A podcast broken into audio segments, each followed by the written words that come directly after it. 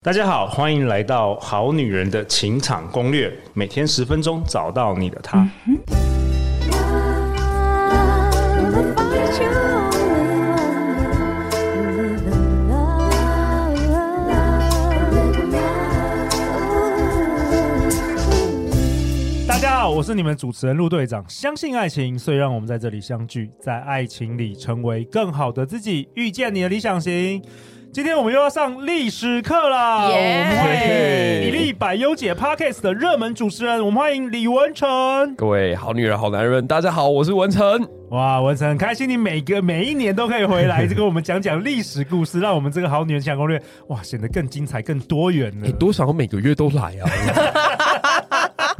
哦，每个都来，那我就明明年的第四季，我就直接直接可以放假放一年了。我我我我可以在加勒比海那 边睡，每天每天喝酒睡到自然醒被按摩这样子。我介绍一下文成，文成是寿山高中的历史老师，一个喜欢讲故事的流浪历史人，在时间与人性两个维度之间，让大家更理解过去，也更多了解自己。那在我左手边，我这一次很开心能够邀请到我的好朋友小金鱼的人生实验室的肖金鱼，在我们现场。哎嗨，各位好男人、好女人，大家好，我是小金鱼。哦，小金鱼在三年前我们《好女人情感攻略》第一季就已经出现了。那没在错当时她是单身，就过了两年，现在是稳定交往 中。哇，啊恭喜！哦，听说你要在那个欧洲的时候要开始有很多艳遇 吗？如果我是你男朋友的话，我可能会很紧张。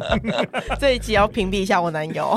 等一下第四集回来说，陆队长，我怀孕 了，然后是混血儿哇！哦哇，好可怕！哦到时候我们就可以做更多好呃好女人的情情场攻略。对，攻略就会多好几本出来 啊。对，啊，哎、文成，你今天是不是要跟我们讨论一个非常非常有趣的主题啊？是蛮八卦的主题对，我们今天来聊聊汉武帝吧，哦。汉武帝刘彻，刘彻的故事 哦。哎、我不知道大家在。自己的求学阶段当中有没有发现，就是身边往往啊，在十五六岁或更小一点的年纪，就会有一些油嘴滑舌但是充满魅力的男性存在。一定有的啊、很会讲话，很会逗女生开心。对，就很奇怪。国中、国小的时候，有些人讲这句话就会很尬，可是有些人讲这句话出来， 你就觉得哇，好帅。然后，会让女生又生气，然后又觉得哇，好像对很好玩，然后空气中就会飘散一股酸酸甜甜的味道，那就是粉红色的对荷尔蒙的味 道。对，然后我我们旁边这群乳蛇就会觉得有点臭酸啦，你知道那个男生的汗臭味、对臭对对对臭对酸味，这而且会觉得很不公平，就凭什么这句话他讲出来大家会笑啊？对我讲的时候为什么大家会尬？这样子就觉得怎么真的口才好的男生真 的是比较吃很香。吃香。那为什么会从这个开头？是因为刘彻天生就是一个口才很不错的小男孩哦。，真的吗哼？OK，就是。呃，这是出自于一本野史，叫《汉武故事》啦。但这个传说因为流传的太广了，而且从后面的一些历史事实来拼凑的话，感觉可行性也很高。就是他大概在他七岁的时候吧，他跟他自己的表姐叫陈阿娇玩在一起。哎，怎么又是表哥跟表姐？跟我们第一集有点动了， 对啊，这什么表哥的致命诱惑？啊大家要这样。慎防自己的表哥跟表姐 真的是有点可怕。因为我这样讲啊，国小的小朋友，就是那个年纪的小孩，其实会有点喜欢，嗯，可能会管自己的女生，可能会骂自己的女生比，较年长一点点的姐姐弟姐恋这种啊的。姐，嗯对，就是姐恋姐母会情节，真的，就是有一种也也是一种诱惑吧，哎、我之前交往过女朋友，在学生在也都是姐姐。 对真吧的？就是觉得说他们特别的成熟，特别的嘿，温暖，对对，然后不会会吵，不会闹这样子，然后在你然受后伤会的给你时很多想法、意见。人生的智慧。候。哇哦没错对，天哪，姐并姐且好教加导分！你在各方面的事情 上。天哪，突然间觉得这一集好像在帮姐姐做广告 这样。对姐姐大好，然后当时刘彻就是跟他自己的表姐玩在一起，然后陈阿娇，陈阿娇对，然后陈阿娇她的妈妈叫馆陶公主，馆陶公主等于是刘彻的姑姑，所以是姑姑那边的呃女儿这样子。然后姑姑这个时候跑出来了，就看着刘彻跟他自己的女儿玩的那么开心，然后就问他说：“哎、喜欢阿娇姐姐吗？喜喜欢？吗？ 姑姑送给你啊，不，以后嫁给你好不好？”这样子，那刘彻这个时候反应，七八岁的小孩而已哦，他居然跟他姑姑说：“好啊，我要娶她，而且我要用一间黄金做成的房子把它放在这里面。哦，哦金屋藏娇，没错，没错金屋藏成娇语是这样来的对吧？对啊不对？ ，according to 汉武故事这样。哇哦哇，没错。 那当时汉武帝他展现出来的这个，嗯，你可以说他从小就很有政治头脑啦。因为我开始要破坏一下好女人跟好男人们你们对于爱情理想的幻灭，因为他当时会这么说是，他上面还有一个哥哥。然后这个哥哥呢，可能跟他在竞逐太子的地位。那如果能够得到姑姑在背后推一把的话，如果他真的跟这个表姐在一起，是不是未来在夺权的过程当中会多很多的能量？他在朝政上就有人听他。对没错，因为汉朝其实就是一个男女共治或者说女性权力极大的王朝。 ，OK，从他们建国的时候有吕后，这在我们第一季有讲过，对，然后再来有窦太后，然后再过来有王美人，这些人都是控制朝局非常重要的女性关键角色。所以刘彻很聪明，你可以这样讲，他从小的政治敏感度就很高，这样子。那当然，后来他们两个人在刘彻十七岁当上皇帝的时候。走在一起，就成为一段非常美好的帝后佳话。可是佳话的背后却是一个非常悲凉的故事，因为刘彻到了十七八九岁以后，他不再那么喜欢那这个表姐了。那从政治跟呃感情两个角度来讲好了，政治上来说，我现在已经成为皇帝了，我还需要姑姑在背后给我撑腰吗？不用啦，我现在可以独当一面，我干嘛还需要你？这第一个。嗯，第二个，从感情的角度，大家现在回想一下，七岁的时候你喜欢的，无无论是对象，无论是男生还是女生，你现在还喜欢吗？过几年看，你觉得他还吸引人吗？是我通常啦，好觉得哀伤哦。啊这是一件大家最不愿意面对、 最不敢面对的时刻，就是当你突然间跟某人说：“哦，我曾经喜欢过谁、欸”，那绝对是最迟的时候。什么？你 喜欢对他？对对 啊，他你可以，你的眼光这样子。 总而言之，刘彻到了十七八九岁之后，发现这个表姐不是我的菜，天哪，而七且岁的恋爱不是恋爱，那不是恋爱，那个好了，所以有的腻时候了吗？腻了我，们都觉得青梅竹马很美好，可是实际上你会发现在真实人生当中，青梅竹马往往下场都不怎么样。 对，那刘彻的也是啊，刘彻就开始觉得这个表姐啊她仗着有姑姑在后面撑腰，对我每天颐指气使的，拜托我是皇帝。然后在朝廷当中，我阿嬷已经很啰嗦了，回来还要看另外一个女人的脸色，那我不成跪着要饭的这样，所以他就很不爽，他就开始慢慢疏离了陈阿娇，哦而且陈阿娇还有一个比较大的问题，就是她一直生不出小孩。那这个时候也很尴尬，啊你知道皇室当中也会这样指责，说是不是皇帝的问题啊？皇帝为什么跟他结婚那么久都没有小孩这样？所以皇帝憋了一大口气，就是想说我一定要证明我行，然后我一定要证明这个女人真是太过分了这样。人家有一天他就跟他姐说：“哎、姐，我可以到你的府上去开个 party，然后哈皮哈皮这样子。”然后这个姐姐也很懂得汉武帝，她就说：“好啊，你来，我今天有精彩的表演给你看。”所以他就哇把哦，精彩的表精演，彩的表演。哦，他就把府中所有会跳舞的歌姬全部都招出来，哦然后叫他们在弟弟的面前表演给他看，这样。就汉武帝就是在万人当中，呃，不是万人了，没那么多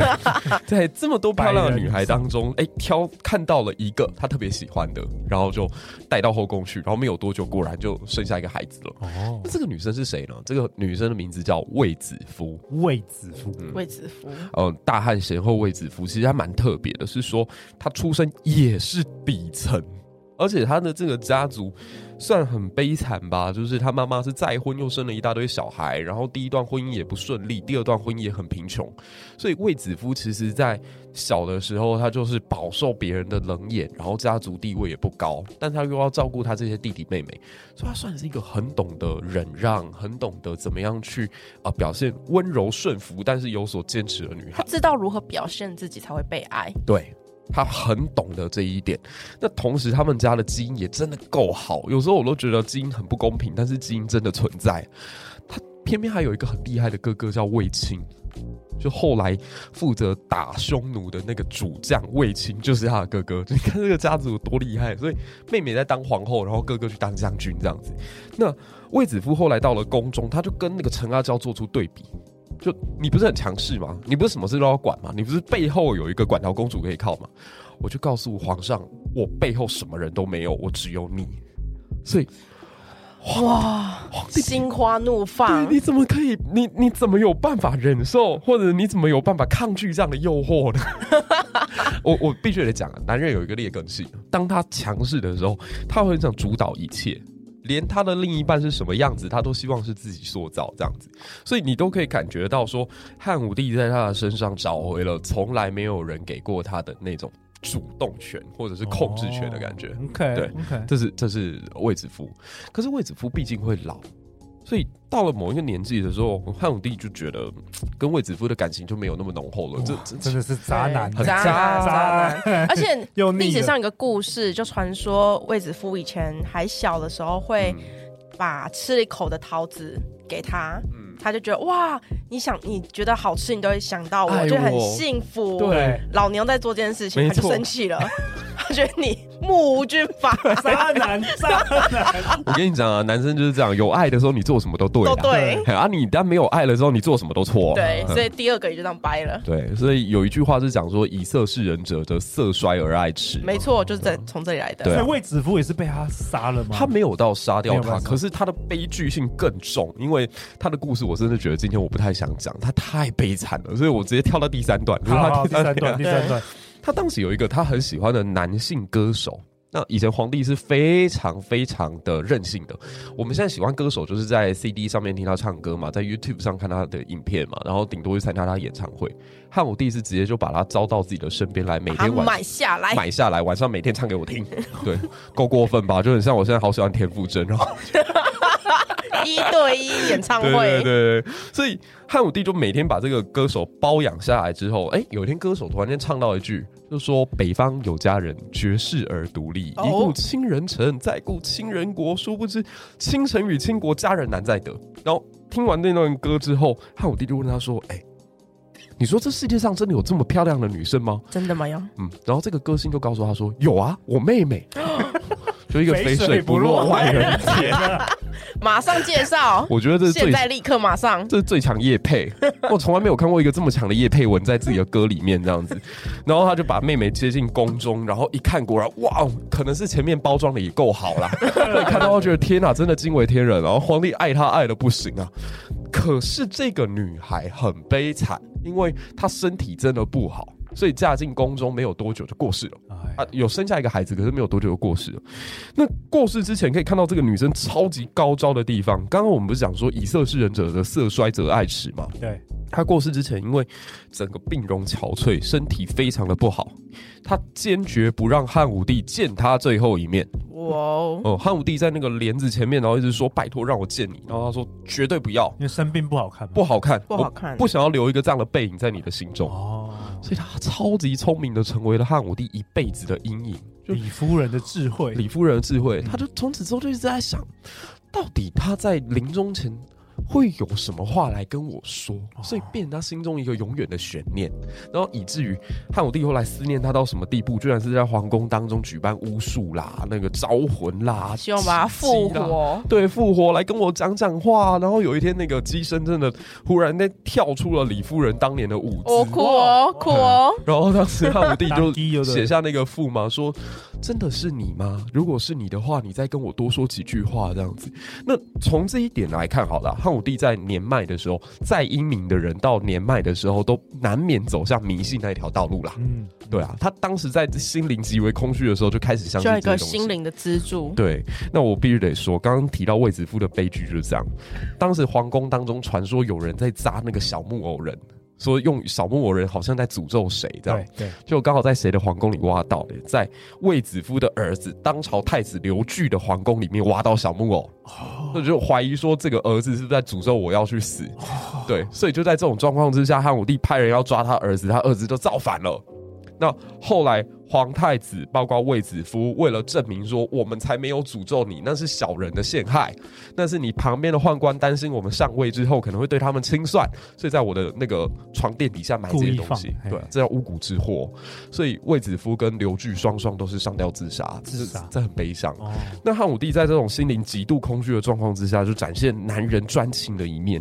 就是女人是这样，女人是哎、诶可能学生时代喜欢的是会打球帅气的男生，然后到了出社会喜欢有有钱有才的男生，然后到了老的时候喜欢一个哎专一不变的男生，所以其实女生一直都在变，但男生不会，男生不变超专情，男生十八岁的时候喜欢十八岁的女生，男生二十八岁喜欢十八岁的女生，男生到四十八岁还是喜欢十八岁的女生，男生到八十八岁还是喜欢十八岁的女生。你看那个杨振宁不就这个样子？你看那个里奥纳多，你没有看到吗？他对全部的那个女朋友还可以画一清一个，啊色全部都是二十五岁以 下，一百七十五公分以上，对他超专情的，每超一个专情，连续二十几位都很专情。所以各位好女人、好天哪男人我们们，好女人听了这一集会不会觉得哦，怎么对办呢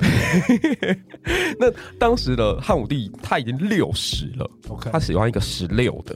然后他喜欢上那个赵夫人，就长得很可爱。然后娶进来之后，因为他的手中怀着一个玉，很像钩的那个形状，所以从此就封予他一个封号叫钩弋夫人。哦，勾弋夫人第四段呢，第就四是段李夫人过世之后过世之后 OK，对勾弋夫人那虽然那时候六十几岁，对但是勾弋夫人才十六岁，哇，果然是个一个你你要说是专情。绝配呢，绝对不配。对，反正他们这个老少配的组合就上线了。 OK OK，那上线之后，呃，勾弋夫人有帮他产下一个孩子。那从此之后，这个十六岁女孩也很聪明，就开始想，我一定要为了我儿子未来上位铺路，所以就内交大臣，外结宦官，然后想尽办法开始连接起他来连，接超多势力，然后已经盘根错节，做好未来如果我儿子上位的话，我能够临朝称制，我也要像当年吕后一样这样。可是这些动作实在是做多了，因为汉武帝其实到老了，他喜欢的东西，